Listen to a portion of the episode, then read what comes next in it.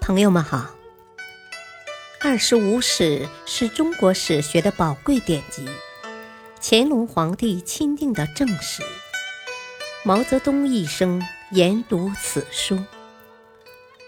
欢迎收听《二十五史珍藏版》第六部《东晋书》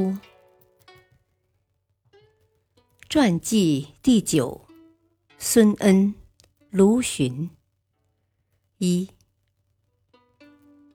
孙恩，出生不详，卒年四百零二年，字灵秀，琅琊人，出身于世代信奉天师道的家庭。孙恩的叔父孙泰，字敬远，初拜钱塘人杜子恭为师，信奉天师道。杜子恭死后，孙泰继任为三吴地区天师道的道首。他在三吴地区的信徒甚多，把他当作神灵一样崇敬。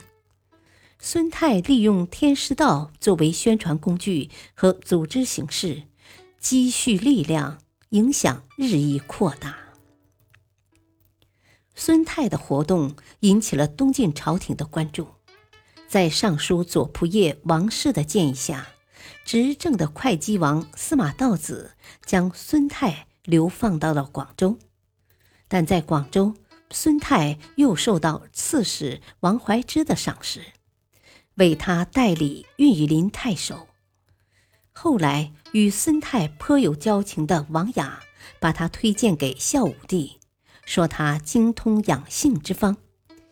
于是又把孙泰召回，先是担任徐州主簿，逐渐升迁至新安太守。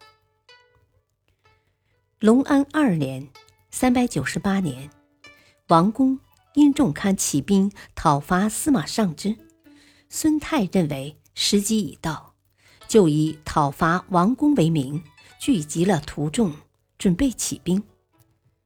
会稽内史谢由揭发了他的图谋，司马道子将他诱杀，一起被杀的还有他的六个儿子以及亲属，只有孙恩逃亡入海，聚合了百余人，图谋伺机报复。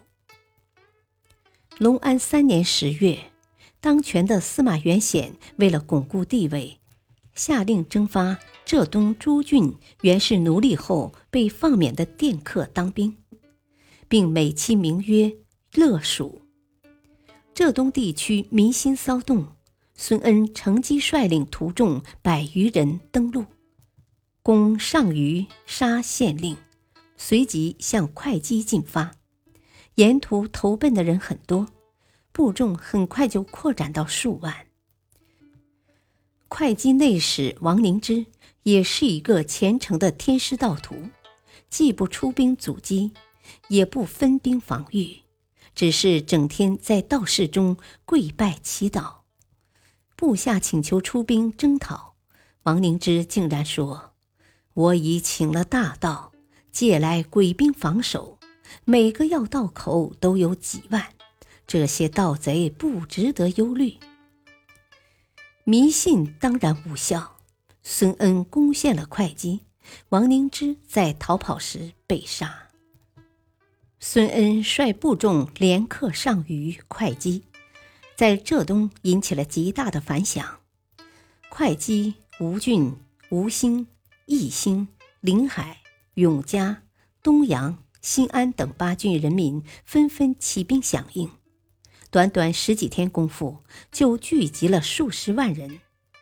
孙恩自称征东将军，率军攻城略地，焚烧官府，没收大族财产，捕杀东晋官吏。守卫郡县的东晋军队不堪一击，纷纷闻风而逃。孙恩的军队迅速控制了东土诸郡的大部分地区。甚至已派人潜入建康刺探消息，观察动向，为进军建康做准备。孙恩势力的迅速发展壮大，使东晋朝廷大为震惊，下令内外戒严，任命司马元显为中军将军，徐州刺史谢衍兼都吴兴、义兴诸军使，讨伐孙恩。镇守京口的刘牢之也主动出兵参加讨伐。北府兵是一支训练有素、能征惯战的劲旅，与东土诸郡不善作战的郡县兵完全不同。孙恩在控制了八郡以后，却滋生了骄傲轻敌情绪，以为胜利已经在握，竟然洋洋得意地对部属说。天下不再有事了，我将与你们一起穿着朝服前往建康。孙恩麻痹轻敌，不做军事上继续进攻的部署。浙东诸郡的形势很快便发生了变化。隆安三年十二月，谢衍率军攻陷义兴，接着又占领吴兴。随后又与刘牢之协同作战，渡过浙江（今富春江），攻陷了会稽。孙恩的义军连遭打击，被迫退回海岛。征讨有功的刘牢之返回京口，谢衍则被委任为会稽内史，都督会稽、临海等五郡诸军事，戍守在沿海地区。感谢收听，下期播讲二，敬请收听，再会。